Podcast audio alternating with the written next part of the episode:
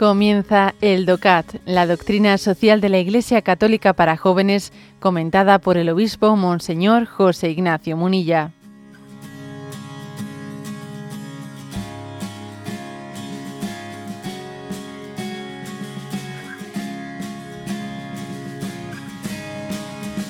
Punto 248. ¿Por qué la migración es un problema? Y dice, las razones para abandonar el país de origen pueden ser muchas. La necesidad y la miseria de la población, la falta de libertades y de democracia, la persecución política, así como conflictos o guerras. Además de los muchos inmigrantes que legalmente viven en los países de acogida, existen también cientos de miles ilegales que por no disponer de un permiso de residencia se mueven a escondidas por la sociedad. La vida de estas personas está marcada por su continuo temor a ser descubiertos, encarcelados y deportados. De esta manera todos estos sin papeles se les está negando sus derechos fundamentales, pues a muchos de ellos se les obliga además a vivir en condiciones infrahumanas. Las personas sin permiso de residencia no se atreven a acudir a un médico, a rebelarse contra condiciones de trabajo explotadoras o a mandar a sus hijos al colegio, ya que su miedo de que puedan ser descubiertos y deportados es enorme. Sin embargo, la Iglesia afirma rotundamente que también aquellos que no disponen de permisos de residencia tienen derechos humanos que no se les puede arrebatar. Bueno, eh, es el segundo punto, también el punto anterior, no lo referimos a este, a este tema que sé que es delicado y además sé que sé que es mm, polémico, ¿eh? y yo sé también que explicando esto, pues, eh, pues, pues alguna antipatía me voy a, me voy a ganar, pero, ¿eh? pero lo voy a hacer en fidelidad. Lo primero decir que las razones por las que uno abandona su país, pues pueden ser muchas y diversas, ¿no? pues puede haber desde desde una huida por, por, por buscar, pues, pues, o sea, por, por escapar de una persecución, ¿eh? porque hay personas que son refugiadas, porque se les está persiguiendo. ¿eh? Hay personas que son refugiadas. ¿eh? Entonces, por ejemplo, pues hemos hablado antes de Cuba. A ver, de, de, Cuba han salido muchas personas que se han refugiado se han refugiado en otros, en otros países. Entonces, em, desde el punto de vista del derecho internacional, los refugiados eh, tienen un estatuto que es distinto, diferente de, de otro tipo de migraciones. Eh, tienen un, un derecho internacional los refugiados. Ya sabemos que es bastante difícil distinguir entre, entre una, una migración eh, que en el fondo, sea, en el fondo puede ascribirse dentro de eh, refugio político o no. Es difícil establecer esa, eh, esa línea, entre otras cosas porque muchas veces la, persecución política y la, y la miseria que se ha generado en el país por causa de esa dictadura política suelen ir de la mano.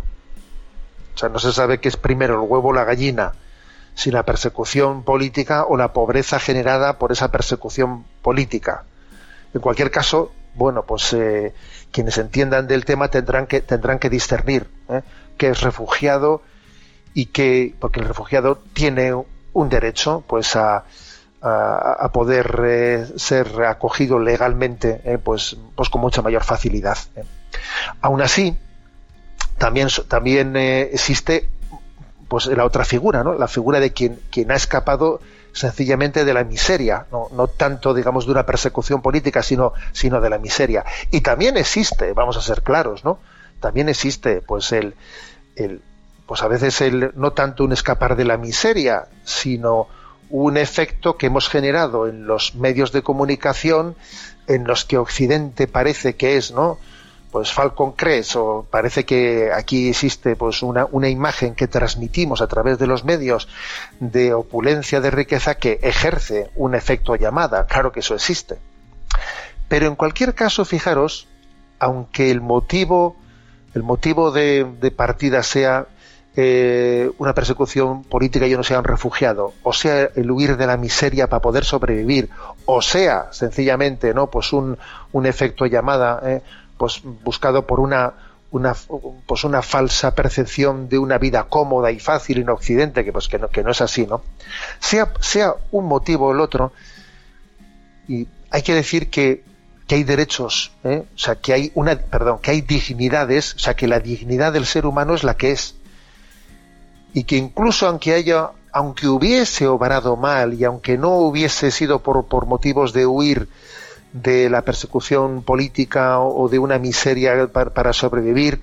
No, es que la dignidad alguien no la, no la pierde, no la pierde. O sea, la, dignidad nos acompaña. Entonces sería, sería inhumano el decir, a ver, dependiendo de que alguien eh, tenga eh, pues mayores razones o menores razones, eh, le vamos a permitir, por ejemplo, un acceso a la sanidad o no. A ver, eso no, eso no puede ser. No puede ser, es, indigno. Es indigno. Claro que un Estado podrá y deberá ¿eh? tener pues unos elementos de, control y de racionalización de la, de la migración. Claro que tendrá que tenerlos. ¿eh? En favor del bien común. del bien común incluso del bien también de los que vienen, porque, porque, porque los que vienen tienen que ser, precisamente porque tienen que ser bien atendidos, tiene que haber una regulación, si no, no pueden ser bien atendidos, ¿no? Pero lo que la Iglesia dice en este punto, que estamos hablando del punto 248, es que no se puede poner en cuestión pues la dignidad de los que ya están aquí. No se puede poner en cuestión. ¿eh? Que, que, pueda haber elementos o razones para que haya una repatriación. Bueno, pues vale, pues, pues si hay elementos si hay elementos justos para una repatriación, pues que se repatrien, ¿eh? que se repatrien, pero no porque aquí se, se, haga un planteamiento en el que se le niegue a una persona su, su dignidad. y los derechos que son inherentes a esa dignidad. ¿eh? Si hay elementos, digamos, que justifiquen una repatriación, pues por, precisamente para que el Estado pueda administrar y regularizar las cosas, que se, que se realice, ¿no? Pero, pero no, no forzar a las personas, fijar, fijémonos, a vivir en situaciones de semiclandestinidad que en algunos países, en algunos países hace incluso que los niños pues puedan estar no escolarizados o, puede haber personas que debieran de estar siendo tratadas médicamente eh, porque tienen igual, pues imagínate un tumor, etcétera, que no estén siendo tratados. A ver, eso es lo que es absolutamente inaceptable, ¿no? Y es, a eso se refiere este punto en concreto, el punto 248. Termino termino leyendo eh, una cita de, un histórico discurso que el Papa pronunció en Lampedusa el 8 de julio del año 2013, ¿no? En aquella visita que hizo cuando había habido pues un naufragio en el que habían muerto, pues no recuerdo, pero creo que eran 200 y 260 personas, ¿no? Un naufragio tremendo que hubo ahí en Lampedusa y ahí el Papa celebró una Eucaristía y esta fue la palabra que dijo: ¿Dónde está tu hermano? Hoy nadie en el mundo se siente responsable de esto. Hemos perdido el sentido de la responsabilidad fraterna. Hemos caído en la actitud hipócrita del sacerdote y del servidor del altar. Se está refiriendo eh, a, la parábola del buen samaritano, de los que hablaba Jesús en, aquella parábola. Vemos al hermano medio muerto al borde del camino Quizás pensamos, pobrecillo, y seguimos nuestro camino, no nos compete, y con esto nos quedamos tranquilos, nos sentimos en paz. Bueno, es un aguijón, ¿eh? es un aguijón el que el Papa hizo en aquella visita a Lampedusa y el que tantas veces realiza o, realizamos ¿eh? cuando recordamos bueno, pues que la dignidad de la persona humana es previa, anterior al, a los reconocimientos legales.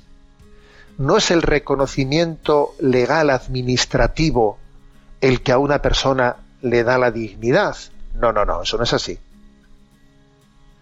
Eh, más bien es la dignidad de una persona la que requiere pues que el reconocimiento legal administrativo busque la forma pues más, más ágil, más, más prudente, eh, más justa de, ser, de, de ser reconocido. ¿no?